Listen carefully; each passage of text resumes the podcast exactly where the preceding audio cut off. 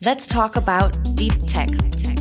Herzlich willkommen zu Let's Talk About Deep Tech, der Podcast rund um die Deep Tech-Szene in und aus meiner Heimatstadt und unserer schönen Hauptstadt Berlin. Mein Name ist Geraldine de Bastion und in der inzwischen dritten Staffel unseres Podcasts spreche ich mit den GewinnerInnen des Deep Tech Awards 2022 und mit ExpertInnen aus dem Deep Tech-Bereich.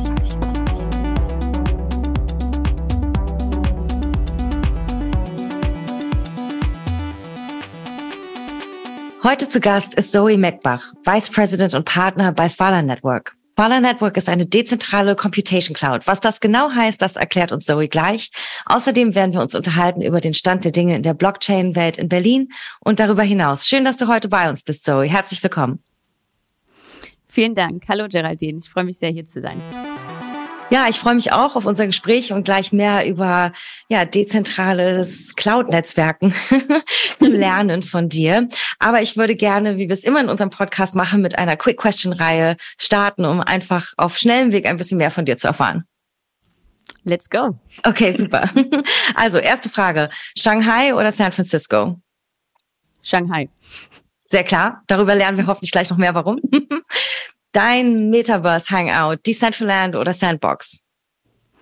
Oh, no, keiner von beiden. Aber wenn ich mich entscheiden müsste, ähm, Decentraland. Okay. Beim Aufräumen, was hörst du lieber? Podcast oder die Party-Playliste? Die Party-Playliste. Vielleicht verrätst du uns später noch, was der Smash-Hit da drauf ist. Und bist du lieber Moderatorin oder Panelistin? Oh, das ist eine sehr gute Frage. Beides, wenn, ich, wenn das als Antwort gilt, ja. Kann ich sehr gut verstehen, hätte ich auch so beantwortet. Letzte Frage, Teambuilding, Karaoke oder Escape Room? Teambuilding. Ja, Nein, ich meine, was wäre die bessere Teambuilding-Maßnahme so. für dich? Wäre es entweder Karaoke oder der Escape Room? Der Escape Room. Sehr Hast gut, du schon ja. mal einen gemacht? Ja, äh, einige äh, sogar. Mhm. Wir hatten das auch mal als Teambuilding-Maßnahme und hat tatsächlich sehr, sehr gut funktioniert. Ja, sehr spaßig immer. Es kann äh, auch, äh, ja, es kann auch aggressiv werden, glaube ich, so zwischendurch. Ich war sehr froh, dass es keine Streits gab. Wir hatten es bei uns mit PartnerInnen und äh, Teammembers und sowas kann auch mhm. gleich mal nach hinten losgehen, aber es hat auf jeden Fall erfolgreich zum Teambuilding geführt. Ja, jetzt habe ich die erste Frage, die ich dir gestellt habe, die war ja Shanghai oder San Francisco. Ähm, du bist von Bremen in die weite Welt hinaus, in die USA und nach China und hast einen super internationalen Werdegang hinter dir. Ich würde dich gerne zum Einstieg fragen, wie es dazu kam. Ja, vielen Dank für, für die Frage. Das ist auf jeden Fall, ähm, ja, was mich schon immer begleitet, würde ich sagen, so die Internationalität. Ähm, ich bezeichne mich auch gerne als Global Citizen. Und wie es, wie es dazu kam, ähm, du hast schon richtig gesagt, ich habe damals in Bremen und Berlin dual studiert, habe aber schon sehr früh in meiner ja, Kindheit ähm, eine Affinität zur asiatischen Kultur gehabt ähm, auch sehr früh schon Mandarin gelernt und auch in Asien viel gereist durch verschiedene sportliche Aktivitäten. Und als es sich da, als sich eine äh, Möglichkeit ergab, während meines Bachelorstudiums nach Asien zu gehen, habe ich das natürlich wahrgenommen und habe ein Jahr in, in Shanghai gewohnt, äh, dort auch gearbeitet und ein Bachelorstudium abgeschlossen. Und ja, Asien hat mich sehr fasziniert und ich ähm, reise sehr gerne und arbeite auch gerne mit verschiedenen oder internationalen Kulturen, anderen Kulturen. Ähm, als ich die Seite der, der Welt gesehen habe, war dann natürlich, weil ich auch immer mehr sehen möchte, die, die andere ähm, Sicht, dass ich ähm, mein Master in Amerika absolvieren wollte und auch in Amerika arbeiten und studieren wollte. Und das habe ich dann, ja, den, den Traum habe ich dann umgesetzt, sage ich mal. Habe dann einige Zeit in Amerika verbracht, in Boston, San Francisco und in Miami. Ähm, eigentlich die letzten vier Jahre. Ich bin jetzt erst seit ja, gut zwei Jahren wieder zurück in Berlin ähm, natürlich zwischendurch auch oft wieder nach Berlin gekommen. Aber für mich war die Motivation dahinter, einfach die, die weite Welt zu sehen. Und ich wollte immer in einem internationalen Business arbeiten. Und dafür muss man auch die Leute in den verschiedenen Ländern, Städten und Kulturen kennenlernen und lernen zu verstehen. Das war, ich sag mal, meine Motivation immer hinter meinem, meinem internationalen Werdegang. Und wenn man mehr, Ja. Entschuldige, ich wollte dich gar nicht unterbrechen, ich wollte nur nochmal nachfragen. Du wusstest, du wolltest in die Welt hinaus. Es war gar kein ähm, Zufall, der sich im Studium ergeben hat, sondern das war eigentlich schon seit Kinderzeit ein Wunsch von dir. Deswegen kam Shanghai auch eben so aus der Kanone geschossen sozusagen. Richtig, richtig, ja, ja. Aber erzähl doch gerne noch mal weiter, wie dann eben das über dein Studium sich auch für dich, so wie ich es verstanden habe, auch dann schon gemündet ist, vielleicht auch in Inspiration für den Karriereweg, den du einschlagen möchtest. Ich habe gelesen, dass du deine Karriere im Bereich Lieferketten gestartet hast, was ja auch ein total spannender Themenbereich ist und auch einer, der sehr, mhm. ja, ich sag jetzt mal, im Trend liegt, wenn man sich anguckt, wie wir gerade über zukünftiges Wirtschaften nachdenken. Mm, wie kam dann der ja, der Umschwenk auf die Blockchain-Welt, auf die Web3-Welt? Oder sind es Themen für dich, die auch sehr zusammengehören? Ja, also meine Karriere hat im, im Bereich äh, Supply Chain Management gestartet. Ich sag mal, das duale Studium damals hat mich ja auch do, äh, in die weite Welt nach Shanghai dann gebracht. Ich war, es war aber nach diesem Abschluss sehr klar für mich, dann nach Amerika zu gehen und diesen, die, das, was ich damals studiert habe, nicht unbedingt als den Main-Job äh, nachzuverfolgen. Ähm, in Amerika habe ich International Business und Information und Cybersecurity studiert. Und eigentlich diese beiden Werdegänge haben mich dann eher in den Bereich Tech und, ähm, oder ich sag mal Hightech, innovative Technologie, sowohl auch Blockchain geführt. Nichtsdestotrotz hat natürlich die Blockchain im Bereich Supply Chain Logistik ähm, super coole Anwendungen. Ähm, das ist jetzt aber nicht wirklich der, der, Spezial, der Spezialbereich, in dem ich mich momentan befinde, aber es sind trotzdem sehr spannende Anwendungsfälle. Mein, mein Einstieg in die ähm, Blockchain und die Web3-Welt war eigentlich lustigerweise in San Francisco im Silicon Valley.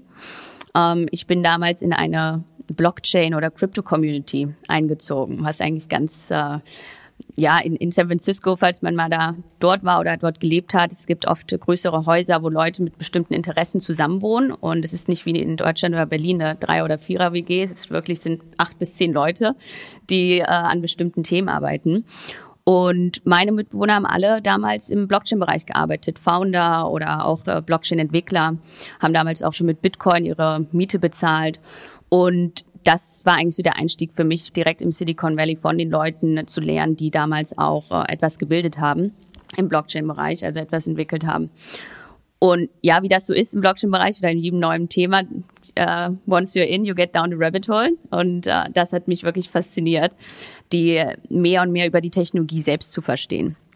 Ähm, ich bin sehr schnell dann in dem Bereich ähm, oder in den Bereich gegangen, wo ich gesagt habe, okay, wie funktioniert eigentlich die Technologie? Nicht nur Anwendungen wie Cryptocurrencies oder Blockchain für Social Impact, was so meine ein oder die, die Einstiegsbereiche waren. Ich wollte wirklich die underlying Technologie verstehen. Und dann mit meinem zweiten Master im Bereich Information und ähm, Cybersecurity hat sich das auch sehr gut hat sich das alles sehr gut verbunden, um die Blockchain für Data Privacy und für Datensicherheit zu nutzen. Und das ist, sage ich jetzt mal so, mein, meine Passion und mein Spezialbereich im, im, im Bereich der Blockchain. Und auch der Grund, warum du perfekt bei Fala aufgehoben bist. Ähm, könntest du als nächstes, weil so wie ich es verstanden habe, bringst du ja genau diese Themen, diese Interessen, die du gerade beschrieben hast, mit ähm, und arbeitest auch an denen bei Pfahler. Gib mir doch mal den Elevator Pitch. Was macht ihr? Fala Network ist eine dezentrale Computation Cloud und wir fokussieren uns auf die Datensicherheit in der Cloud. Wenn man das vergleicht mit ähm, sag mal, zentralen Clouds wie äh, Google Cloud, äh, Amazon Cloud, GCP oder AWS, Azure. Das sind alles Clouds, die zentral gehostet werden und ich sag mal, im Long Term möchten wir diese Clouds ähm, disrupten und was wir im Vordergrund stellen, ist wirklich die Datensicherheit, die Uptime der Cloud und auch die ähm, Skalierbarkeit. Jetzt ist für die einen das schon die Norm gang und gäbe, dass sich alles in der Cloud bewegt, dass man seine Geschäftsprozesse verlagert hat. Und für einige, die nicht aus digitalen Bereichen kommen, ähm, auch für viele KMUs ist es immer noch sehr neues Themengebiet. Mhm. Mm, wenn du jetzt einem durchschnittlichen deutschen Mittelständler oder einer durchschnittlichen deutschen Mittelständlerin erklären müsstest oder dürftest, warum euer Ansatz der sichere ist oder vielleicht auch der zukunftsweisende ist, wie würdest du das machen? Ja, das ist ja die beste Möglichkeit, hier gerade das zu erklären. Mm, Du, du hast es schon richtig, richtig gesagt. Viele KMUs oder auch größere Unternehmen haben wirklich noch ich sag mal, Angst ähm, davor, Daten in der Cloud zu speichern oder auch da äh, Apps, Applikationen auf der Cloud zu hosten. Was man verstehen muss, ähm, es gibt ja verschiedene, die, die Cloud selbst hat ja verschiedene mh, hm, Anwendungsfälle.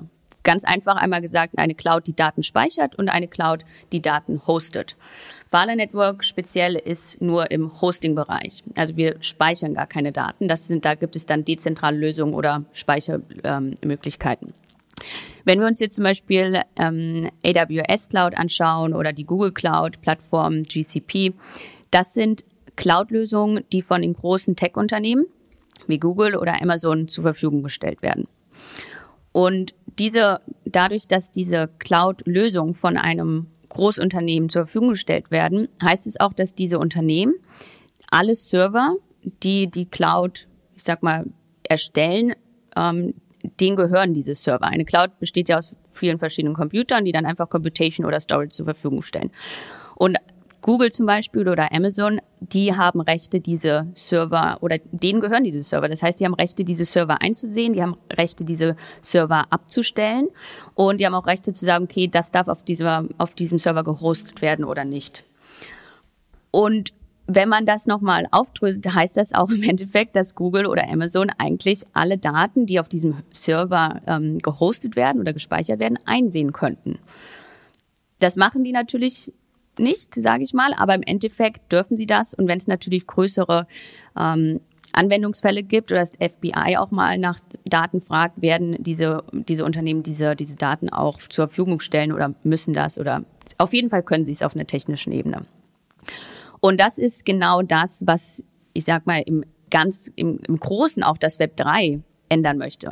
Ähm, alle, die im Web 3 arbeiten, möchten ja die Infrastruktur des Internets ändern und eigentlich wieder diesen Aspekt des Web 1 zurückbringen, wo es ja auch dezentral aufgesetzt wurde. Im Web 2 haben wir jetzt ja den, den Prozess, dass die Daten von großen Unternehmen ähm, geowned werden und im Web 3 möchten wir die Daten, die Daten Privacy und den, die Data Ownership wieder an die User zurückgeben. Wenn wir das in Betracht ziehen, ist eine zentrale Cloud, die, wie gesagt, wo diese Unternehmen meine persönlichen Daten zum Beispiel einsehen könnte, verkaufen kann, was auch gemacht wird, und sogar ähm, den Server irgendwann abstellen könnte, weil sie kein Incentive mehr haben, äh, die Cloud weiter zu, zur Verfügung zu stellen. Ähm, das sind alles Möglichkeiten, die, die, diese, die dieses Unternehmen hat. Und wenn wir uns jetzt anschauen, was Fala Network macht oder andere dezentrale äh, Storage äh, Solutions, wir wenden das Blatt komplett. Also wir können, ähm, wir können die Daten, die Data Privacy und die Serverleistung äh, 100% zur Verfügung stellen.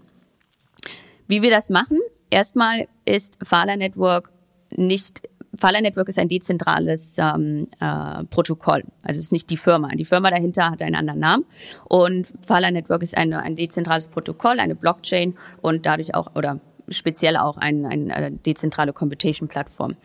Und unsere Cloud funktioniert so, dass uns, oder ich sag mal der Firma oder äh, Leute, die in Fala arbeiten, keine, keine dieser Server gehören, sondern jeder, der spezielle Requirements hat, ähm, die, wir, die wir natürlich festlegen, ähm, und die Server, einen speziellen Server zum Beispiel zu Hause hat oder einen Server in einem Data Center hat, ähm, kann Teil dieser Cloud werden und Computation zur Verfügung stellen.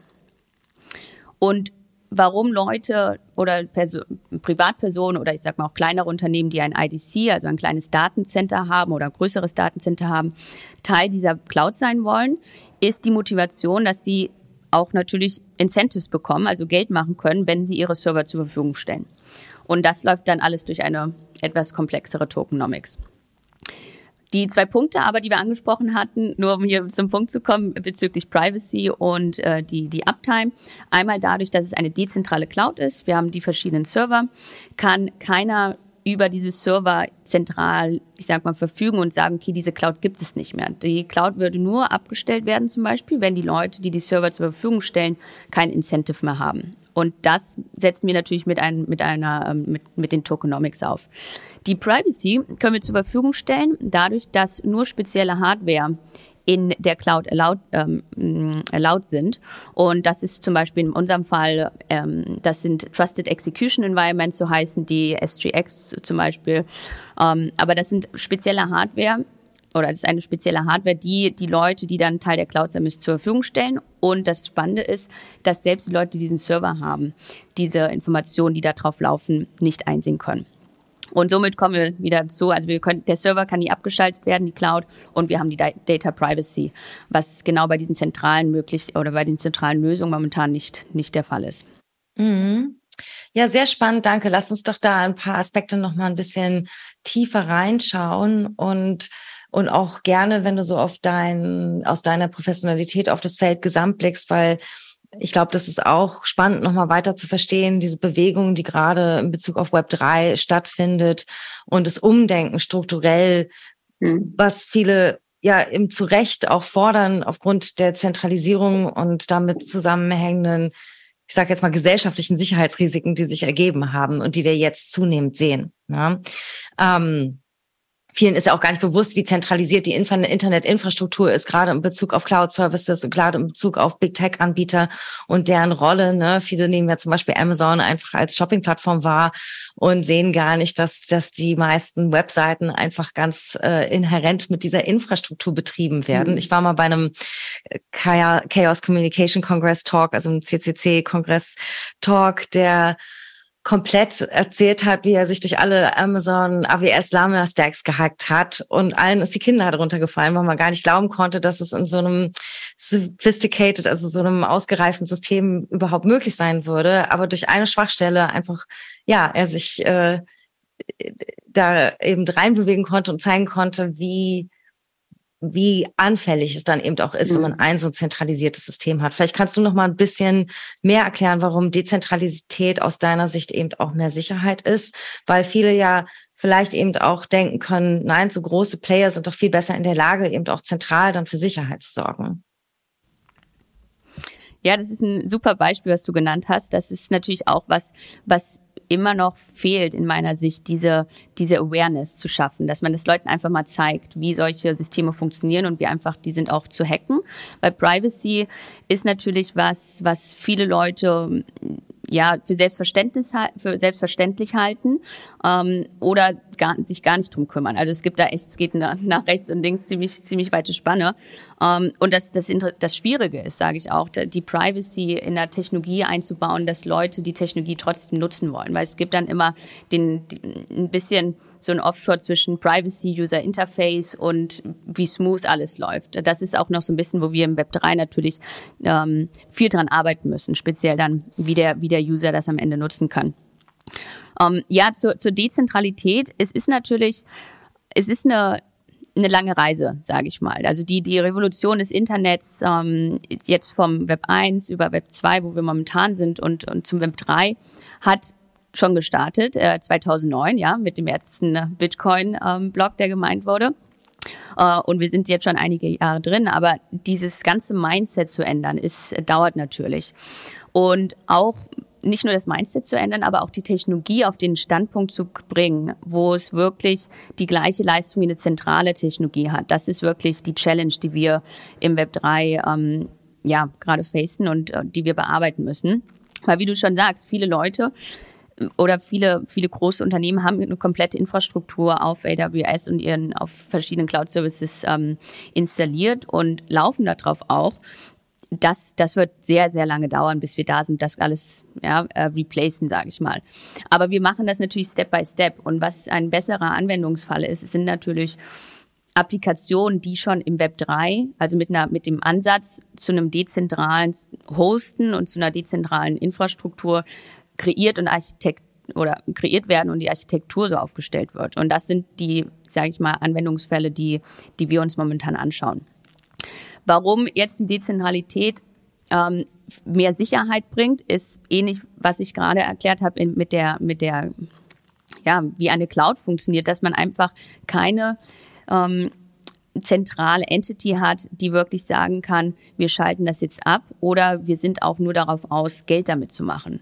Das Spannende ist im, im Web 3 wirklich und auch zum Beispiel jetzt bei Fala, wir haben die Tokenomics, ja, und die Tokenomics ist ein komplexes System, die äh, welch, also ein, kommt auch wirklich von, von, von Economics, ähm, wo sich Leute Gedanken machen, wie alle Parteien, die, ich sag mal, diesen Kuchen gebacken haben, ein Stück davon abbekommen. Und nicht nur die Leute, die dann, ja, also nicht nur 100 Prozent. Und das, das ist das Spannende. Und dementsprechend können wir auch bei Fala unsere Cloud dezentral hosten, weil wir auch sagen, wir sind nicht die, die natürlich haben wir haben wir ein Businessmodell und wir müssen natürlich auch auch Geld mit dem Protokoll machen, aber wir incentivisen auch die Leute, die Teil, die die dazu beitragen. Und das ist wie gesagt jetzt im Web 2 leider gar nicht so. Wir haben ja unsere wir nutzen deren Services, wir nutzen auch Facebook zum Beispiel und Facebook darf dann unsere Daten verkaufen. Und das ist der kritische Punkt. Im, im Web 3 Facebook nutzen wir Facebook und wir kriegen dann noch Geld dafür, sage ich mal, oder Incentive, dass wir Facebook nutzen, ja, ganz grob gesagt. Und das, da, das ist, wo wir hinwollen, das ähm, ist das, woran wir arbeiten. Wie gesagt, speziell auf der Infrastrukturebene. Ähm, und dementsprechend bringt das Sicherheit mit, weil man wirklich ähm, mitbestimmen kann als Individueller und man hat auch die Möglichkeit ähm, oder man weiß, dass es wie gesagt nicht nicht von einer Oberhand bestimmt wird. Und das ist, sage ich mal, die die Sicherheit in der Dezentralität. Die Privacy ist natürlich auch kommt auch dadurch, weil man auch die Data Ownership wieder dem, dem User zur Verfügung gibt. Und das ist natürlich auch ein kritischer Punkt, weil ja, ich sag mal auch mit Cryptocurrency, da hat man dann Private Keys und so weiter und die verliert man und was auch immer. Das ist alles noch ein bisschen, ja, noch nicht da, wo wir, wo wir hinwollen. Deswegen ist die User Interface ganz, ganz wichtig. Nichtsdestotrotz gibt es ganz viele Systeme ähm, oder Anwendungen, die entwickelt werden, um das auch für den User einfacher zu machen. Aber im Endeffekt, wenn zum Beispiel ein großes Unternehmen oder eine Infrastruktur gehackt wird, ähm, müssen wir uns ja auf die verlassen. Und diese Daten werden was unsere Daten sind, werden dann geklaut. Und wenn wir Daten in unserer Hand haben, ähm, ja, können wir damit die Sicherheit wieder ähm, effizienter gestalten. Mhm. Absolut. Sehr spannend. Mhm. Verraten mir doch kurz, wie hat sich das entwickelt bei Fada? Also wie erschließt ihr dieses Geschäftsfeld? Wer ist vielleicht schon bei euch Kunde? Wen wünscht ihr euch in Zukunft? Wo soll es hingehen? Kannst du nochmal wiederholen? Was war der Anfang? Ja, sehr gerne. Das war eine kurze Frage, um zu verstehen, wer vielleicht eben schon ja, das alles verstanden ist, hat, also mhm. wer ist schon Kunde bei Fala? Okay. Mit wem arbeitet ihr schon, mit wem arbeitet ihr schon zusammen und wo wünscht ihr euch, dass sich das hinentwickelt?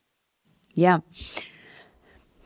Also im, im Web 3 ist es natürlich ähm, das äh, Business Development genauso wie das Sales und die Kunden, die Kundenakquise ganz anders als im Web 2. Ja, das ist äh, erstmal basierend, basierend auf dem Businessmodell, wie wir auch Geld machen als Protokoll. Das ist meistens dadurch, dass Leute unseren Service nutzen und wie gesagt durch die Tokenomics, Tokenomics da verschiedene Fees ähm, abgehen und mit denen man dann, sage ich mal, Umsatz macht. Ähm, Fala Network ist eine Parachain auf Polkadot und ähm, der, die, die Benefits von Polkadot ähm, sind Interoperabilität und Security. Und ich sage das, weil du nach, nach Kunden fragst und wie wir zusammenarbeiten. In, in Polkadot ist das Spannende, dadurch, dass man eine Parachain ist, ähm, möchte man oder kann man automatisch mit allen anderen Parachains, also Blockchains, die auf dem auf der Layer Zero sind, äh, kommunizieren. Und das ist, sage ich mal, der, der momentane Fokus von uns, dass wir mit allen verschiedenen Parachains, also Layer Ones, die auf, auf Polkadot entwickelt worden sind, was jetzt fast schon, ja, also momentan sind es um die 30 Parachains auf Polkadot. Wir haben auch Kusama, das Canary Network, wo es mehrere Parachains gibt. Und mit denen kom kommunizieren wir momentan. Also das sind auch, sage ich mal, unsere Partner und Kunden. Ähm, natürlich, also das ist auf der einen Seite. Dann haben wir das, das höhere Layer, wo Fala Network mit ähm, natürlich Applikationen arbeitet. Ganz, also vergleichbar wie mit einer normalen oder zentralen Cloud brauchen wir natürlich Applikationen, wir brauchen einen, ähm, wir können Games hosten, wir können ähm, alle Art von Dapps hosten, ähm, ein dezentrales Gmail zum Beispiel. Also diese verschiedenen Apps, das sind alles Anwendungsfälle, die auf unserer Cloud gehostet werden. Und wir haben zum Beispiel, wenn du jetzt speziell nach einem Anwendungsfall fragst, du hattest die Centraland äh, vorhin angesprochen, die Centraland haben wir gehostet. Also was heißt haben wir? Wir haben eine Demo von Decentraland auf, auf unserer Cloud gehostet und sind da jetzt in weitere Konversationen. Wir sprechen viel mit Game-Entwicklern und also Web3-Game-Entwicklern. Speziell man kann es auch äh, dann Metaverse nennen, die, die ihre Applikation auf unserer, ähm, auf unserer Cloud hosten. Mhm. Und kannst du mir als nächstes noch ein bisschen so die Begriffswelt und wo sich auch aus deiner Sicht spannende technische Entwicklungen mit der Blockchain derzeit abzeichnen ergeben. Ihr arbeitet mit Off-Chain-Transaktionen. Kannst du mir den Begriff als erstes kurz erklären, bevor wir auch da vielleicht nochmal Anwendungsfälle skizzieren? Sehr gerne, ja. Off-Chain ist ähm, ein spannendes Thema momentan in der Blockchain-Welt, weil ich sag mal, die, wie gesagt, Blockchain gibt es ja jetzt durch Bitcoin schon recht lange und wir sind in der kleinen Blockchain-Welt, was immer noch eine Nische ist, schon sehr weit äh, vorangeschritten, würde ich sagen, mit neuen Technologien, Innovationen und auch wirklich zu schauen, was macht wirklich Sinn, auf der Blockchain zu zu hosten, zu entwickeln, zu speichern und was nicht. Und momentan ist der Off-Chain-Bereich sehr, sehr spannend, weil man wirklich sagt, okay, wir wollen die Blockchain, ähm, die soll natürlich immer effizient bleiben auch sehr effizient nutzen. Und wir möchten eigentlich so wenig wie möglich ähm, auf der Blockchain natürlich speichern. Das war schon immer der, der Approach, aber auch zu sagen, die Blockchain wirklich nur für die, für die speziellen und wichtigen Anwendungsfälle zu nutzen. Fala Network äh, zum Beispiel wir sagen auch oft, also wir haben eine Blockchain, aber wir sagen oft, dass wir eher wie eine Cloud als äh, wie eine Blockchain funktionieren. Das heißt, wir separieren den Konsensus, der von der Blockchain ist, von dem, von dem Computation, was die Cloud ist sozusagen.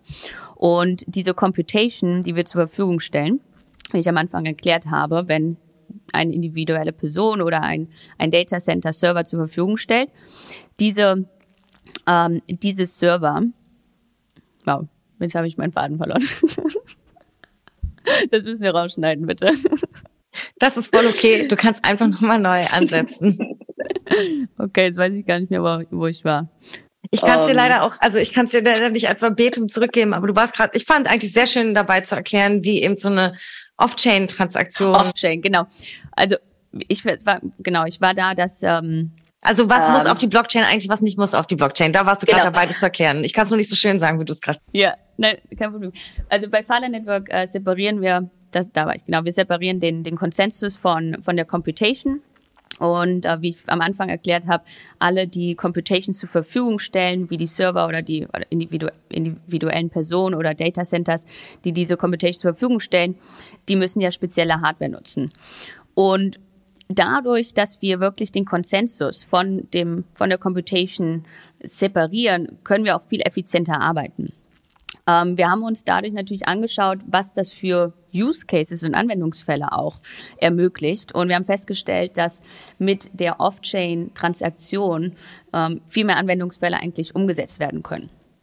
Hier würde ich gerne noch hinzufügen, dass wir hatten vorhin über AWS gesprochen, ähm, Lambda, das hast du auch schon angesprochen. Wir haben eine, ein Produkt, das heißt Fat Contract, also mit PH. Das ist ein Off-Chain Contract, äh, Contract zum Beispiel. Und dieser läuft nur auf der, auf den Off-Chain, ähm, auf den Computation Nodes.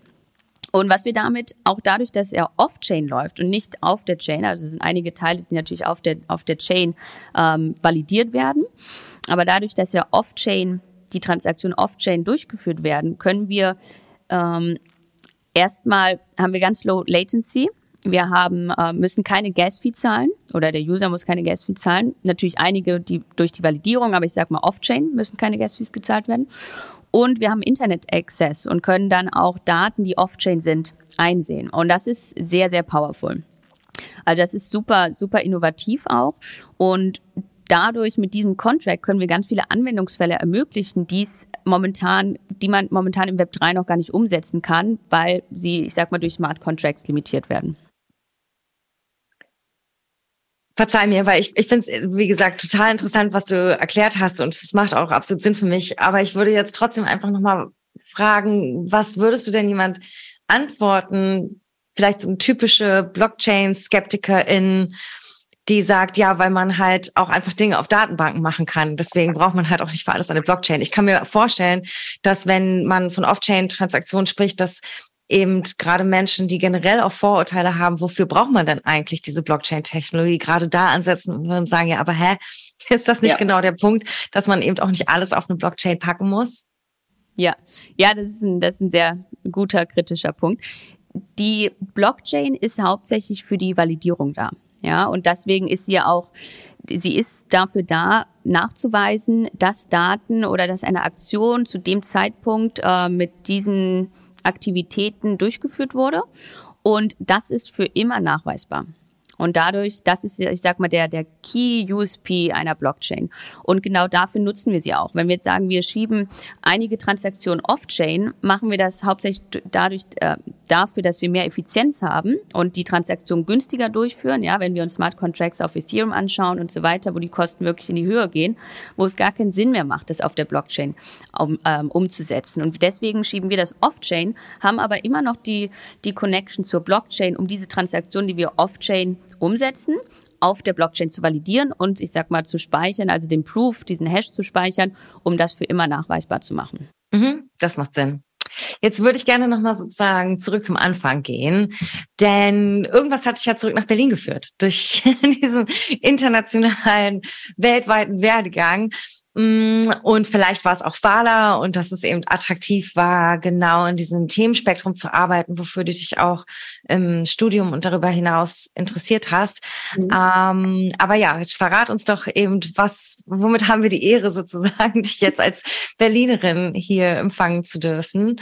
Und vielleicht kannst du auch noch ein bisschen erzählen, wie das auch ein Asset ist, dass du so erfahren bist in diesen unterschiedlichen Kontinenten, in dem wir jetzt bei Fala arbeitet. Mhm.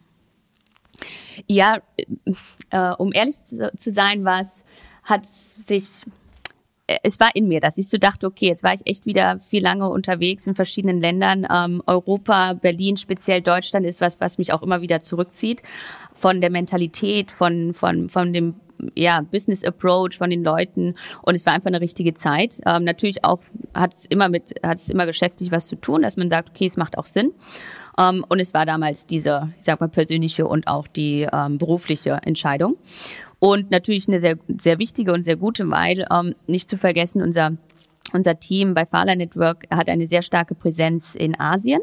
Und ähm, ich bin einen der, äh, ich sag mal, wenigen Teammitglieder. Wir haben auch ähm, natürlich also Leute, die in Amerika sitzen, ähm, dass wir gesagt haben, okay, es macht auch Sinn, wirklich hier in Berlin einen Standort aufzubauen oder ein Standbein zu haben. Und wenn man wirklich sich mal Berlin anschaut im Vergleich zu ja, anderen internationalen Städten, ist natürlich in Europa ein, eine der größten, ja, oder das, das Blockchain-Hub auch, ähm, neben Lissabon, würde ich sagen. Und international ist es, wenn man es vergleicht, wirklich ein ganz anderer Approach, wie Leute hier arbeiten. Und ähm, ich muss sagen, es ist wirklich mehr auf die, auf die Technologie fokussiert. Wir haben natürlich dadurch in Deutschland, dass wir auch sehr viele Ingenieure haben, ja, auch sehr viele Leute, die sich wirklich damit, an, äh, damit auseinandersetzen, wie was entwickelt werden kann. Und das ist sehr spannend. Und dementsprechend können wir hier als mit Fahler Network uns auch sehr viel auf diese Leute fokussieren und wissen, ähm, hier sind Leute, die auch wirklich was entwickeln wollen und unsere Cloud nutzen können, um, ich sag mal, ihre eigene Depp zu entwickeln. Das war so der, der Entscheidungsprozess und den Value, den wir auch momentan aus dem Standort Berlin äh, nutzen. Mm, also würdest du schon sagen, dass die Szene oder das Ökosystem hier auch nochmal so seine eigenen Qualitäten in die Richtung mitbringt? Technikfokussierung, vielleicht dann auch so Lösungsorientierung, auch gerade nochmal im Vergleich zu San Francisco und den ähm, Ökosystemen, in denen du in Asien gearbeitet hast? Ja, definitiv definitiv. Also wenn ich, ich sag mal, vergleiche zu Amerika, Amerika ist natürlich ähm, da ist immer alles größer, schneller und besser, ja, wie man es so sehen möchte. Aber wenn man, wenn's, wenn man wirklich auf die Technologie und ich sag mal nach, nach wenn man sich im Detail anschaut, hat man auch, wie es, wie es auch viele mal sagen, die Qualität hier in Europa, speziell in Deutschland. Und im Blockchain-Bereich gibt es viele mh, große ja, Markten, die natürlich im amerikanischen Bereich oder im amerikanischen Markt einfach diese Brand Awareness aufgebaut haben. Die Technologie, ne, speziell auch Polkadot, wenn man sich anschaut, hat auch ihren Hauptsitz hier in Berlin, also Parities, die Entwicklungsfirma, haben einen ganz anderen Approach und auch ähm, wirklich viel mehr auf die Technologie fokussiert als auf das Marketing. Ich sage nicht, das eine ist besser als das andere. Ja, man braucht beides wirklich, um erfolgreich zu sein im Business. Äh, man muss auch wirklich wissen, wie man diese Hightech, diese innovative Technologie dann vermarktet und auch brandet. Ähm, aber wenn man sich wirklich vom Entwicklungs, von, von der Entwicklerseite anschaut, sieht man den Unterschied, wenn man zu Events hier geht, wenn man mit Leuten spricht, die wirklich das verstehen und mehr darauf aus sind, was man eigentlich damit machen kann und die Anwendungsfälle dann hat. Mhm. Aber eure Kunden sind, nehme ich jetzt an, genauso international, wie ihr arbeitet. Also die Games, Web3-Entwickler, von denen du vorher gesprochen hast, die könnten in Berlin sitzen, die könnten aber auch irgendwo anders auf der Welt sitzen. Klar, die können, die können überall sitzen, aber man hat natürlich ein sehr starkes Netzwerk auch hier in Berlin, wo man recht und auch viele Entwickler, ähm, speziell, die das dann, die die Technologie recht gut verstehen. Und ähm, aber im Endeffekt, ja, könnte der Kunde überall sitzen. Aber es ist schon, okay, aber auch interessant zu hören, das heißt auch in Bezug auf den Kundenstamm macht es auch, spielt es auch eine Rolle für euch hier zu sein und macht es auch Sinn. Ja, definitiv. Also auch um zu sagen, mein Teil meines Jobs ist ja auch ähm, das Netzwerken, das Business Development, diese diese Kunden zu oder Partnerships und auch speziell Kunden natürlich ähm, zu akquirieren. Und da sehe ich, seitdem ich hier bin und auch wirklich mich darauf fokussiere, sehr sehr großen Vorteil im äh, Standort Berlin. Ähm, es ist wirklich einfach ein anderer Approach, sage ich mal, wie es dann in in Amerika umgesetzt wird. Siehst du auch, dass es andere andere Arten von Arbeitskulturen gibt und wie geht ihr vielleicht auch bei Vater damit um, dass ihr eben über verschiedene Zeitzonen, über diese verschiedenen Arbeitskulturen Brücken schlagen müsst? Mm, definitiv andere Kulturen, aber äh, dadurch, dass ich ja auch oder ich persönlich ja in, in Asien auch gelebt und gearbeitet habe, ist genau habe ich habe ich die Erfahrung mit der Kultur umzugehen. Ähm, es ist aber, würde ich sagen, auch in der Natur ja, wenn ich jetzt mal sagen darf, unserer Generation, der, der jüngeren Generation, die Leute, die wirklich auch durch, es ist immer noch nicht, sag, ich sage mal so, nicht jeder ähm, studiert international und geht ins Ausland, aber ich sage mal, die Leute, die das machen oder machen dürfen, ähm, haben natürlich auch ein bisschen die Erfahrung, dann in internationalen Teams zu arbeiten. Es ist immer noch, es ist immer noch eine, eine Challenge, definitiv über Remote zu arbeiten. Wir handeln das aber sehr gut und ich würde auch sagen, fast jede Web3-Company ist, kann, äh, ja, da kann man jetzt remote arbeiten. Und man muss natürlich dann schauen, okay, wenn es remote ist, zwischen verschiedenen Kulturen, mit verschiedenen Zeitzonen, wie man das wirklich operat ähm, ja, auf der äh, operativen Ebene umsetzt. Das ist dann eher die Challenge. Wir machen das sehr gut, äh, weil es natürlich viel auch um KPIs, OKRs geht, wo man wirklich auch, wenn man ähm, verschiedene ja, verschiedene Arbeitsflows hat, man wirklich zum Ergebnis kommt. Also es ist sehr ergebnisorientiert. Wir arbeiten alle am gleichen Ziel und dementsprechend kann man auch, wenn man sich nicht ähm, persönlich im Office sieht, aber natürlich über die Kamera sehen, wer und wie Leute performen. Und das ist äh, natürlich auch was, was ich sag mal, in verschiedenen Kulturen anders umgesetzt wird, jetzt in Europa oder in Asien oder in Amerika. Aber das ist der Key auch zu so einer Remote-Arbeit. Mhm. Und ich kann das total nachvollziehen, was du eben gesagt hast, denn auch in meiner Erfahrung ist es so, dass man manchmal dezentrale Teams hat, wie du gesagt hast, Leute, die nicht unbedingt so viel Auslandserfahrung haben, die vielleicht eben aus sehr unterschiedlichen Kulturen kommen, aber an so einem Zukunftsthema arbeiten und trotzdem dieselbe Sprache sprechen, weil sie eben auch eine gemeinsame genau. Idee davon haben, wo es hingehen soll. Und das hat auch was sehr Schönes, finde ich, so arbeiten zu können und auch so ein bisschen dieser Gedanke vom Global Village und eben gemeinsam an einem Zukunftsprojekt zu arbeiten. Ja, das hast du sehr schön ausgedrückt. Äh, speziell auch dieses gemeinsam an dem Ziel zu arbeiten. Und das ist auch natürlich diese Passion im Web 3 generell. Es ist wirklich nicht nur ein Job, wo man hingeht, 9 to 5 und dann geht man wieder nach Hause. Man will, man will wirklich an der großen Vision mitarbeiten, das Internet, die, das Internet ähm, anders zu gestalten oder zu verbessern. Und das ist wirklich, was man bei allen Leuten sieht, die neu dazukommen, die schon länger im Web 3 arbeiten.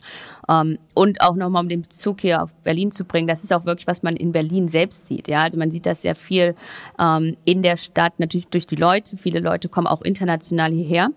Ich hatte auch, ähm, als ich noch in San Francisco war, äh, gelebt habe, sind echt viele Leute aus dem Silicon Valley nach Berlin gezogen, um hier ihr Business aufzubauen. Und es ist auch sehr schön zu sehen, dass es ähm, sehr viel Unterstützung gibt vom Staat selbst, ja, wenn man hier einen Startup aufbauen möchte. Ähm, ich glaube, du hattest auch schon mal mit Berlin Partners eine, eine Serie aufgenommen. Das ist natürlich auch ein super ähm, ein super Support von der Stadt. Da sind wir auch selbst mit Fahrler Network im Gespräch mit den Leuten, mit den, ja, mit dem Unternehmen. Und das sind einfach alles Unterstützungen, die man in verschiedenen anderen Ländern nicht bekommt. Und das sieht man auch wirklich, wie offen die Stadt ist und auch generell das Land, ähm, hier diese Startups zu, zu unterstützen. Das finde ich echt toll. Das macht einfach Spaß, weil man nicht ähm, komisch anguckt wird, wenn man im Web 3 oder im Blockchain-Bereich arbeitet. Ja, das ist super schön zu hören, auch vor allem, dass es dann so funktioniert und auch ankommt bei den UnternehmerInnen, die das in Anspruch nehmen möchten und dadurch dann eben auch sich hier die spannenden neue Dinge entwickeln, die Menschen, die wie du einfach mitbringen. Ähm, ich würde total gerne jetzt zum Abschluss, jetzt habe ich schon so viele spannende Dinge von dir gelernt, Zoe, dich einfach nochmal einladen, ja, vielleicht doch mal deine Zukunftsvision zu skizzieren. Also wo würdest du dich freuen, dass diese Reise hingeht? Welches sind so deine Hoffnungen und Vorstellungen geknüpft ans Web 3, auch den Beitrag, den Faller leisten kann, aber vielleicht auch nochmal so ein bisschen Big Picture einfach zum Abschluss. Ja, ich sehe, also speziell jetzt im, im Web3-Bereich ist meine Passion wirklich die Interoperabilität, die Inter, Interoperability zwischen den Ökosystemen und der, der, der, der Blockchain, ähm, der, der Technologie. Klar, overall möchte ich natürlich, dass die Technologie Anwendungsfälle findet und überall umgesetzt wird. Aber wenn, wenn du mich jetzt fragst, was ich speziell sehen möchte oder was ich auch sehen werde im, im Blockchain-Bereich, sind wir jetzt an einem Punkt, wo es so viele Layer Ones gibt. Ähm, auch jetzt Polkadot ist ja eine Layer Zero, also ein Metaprotokoll und mehr und mehr andere Blockchains entwickelt werden, wo wieder Apps drauf gehostet werden können und so weiter. Und wir sind an einem Punkt, wo wir jetzt schauen müssen, wie können wir das alles vernetzen? Ja, und wir können wirklich ein Internet der Blockchains aufbauen. Und das ist das Spannende. Das, darauf, da, da freue ich mich sehr drauf, ähm, da mehr und mehr Entwicklung zu sehen dass wir in die Richtung gehen, dass wir sehen, okay, dass wir auch nicht wieder alles von vorne, also alles neu entwickeln, ja, weil es gibt wirklich Leute, wo man sagt, oh, das gibt es ja schon in diesem Ökosystem und so. Und ich ähm, freue mich wirklich darauf, dass sie sehen, okay, jetzt können alle Blockchains miteinander kommunizieren. Ähm, und wir haben auch eine User Interface, ganz wichtig eine User Interface, die wirklich jeder nutzen kann und am Ende gar nicht mehr weiß, ob jetzt diese Applikation, die er öffnet, um auch mit Krypto zu zahlen, zum Beispiel auf Cosmos läuft oder auf Polkadot oder Ethereum oder was auch immer. Und das ist natürlich die große Vision. Und wir sind da schon sehr nah dran. Wir bilden natürlich immer noch die Infrastruktur da, dafür. Aber das ist wirklich was, was mich, ähm, ja, was mich sehr, sehr freut. Und da bin ich sehr, sehr gespannt, wie schnell wir da hinkommen eigentlich. Ich weiß, dass wir da hinkommen werden, aber ich freue mich, äh, freue mich einfach zu sehen, wie schnell wir da, da sein werden. Ich bin auch sehr gespannt, wie die Reise aussehen wird, weg von den Plattformsilos, die wir uns heute digital geschaffen haben, hin zu einem ja. interoperablen Internet im eigentlichen Sinne, wie wir es uns vorstellen. Und es war sehr spannend zu hören, welchen Beitrag du dazu leistest. Vielen Dank, Zoe, für das sehr spannende Gespräch. Vielen, vielen Dank, Jardine. Dieser Podcast ist Teil der Deep Tech Berlin-Kampagne der Senatsverwaltung für Wirtschaft, Energie und Betriebe, die die Felder Blockchain, IoT und Industrie 4.0, IT-Security, künstliche Intelligenz und Social und Sustainable Tech der Hauptstadt stärkt. Wir freuen uns über euer Feedback und eure Bewerbung beim Deep Tech Award 2023. Weitere Infos findet ihr unter berlin.de slash deeptech und alle Links sowie weitere Infos zu den Folgen findet ihr in den Show Notes. Let's Talk About Deep Tech ist eine Produktion der Senatsverwaltung für Wirtschaft, Energie und Betriebe. Host Geraldine de Bastion, Redaktion Alice Bucher für Uhura Digital, Ton und Schnitt Schonlein Media.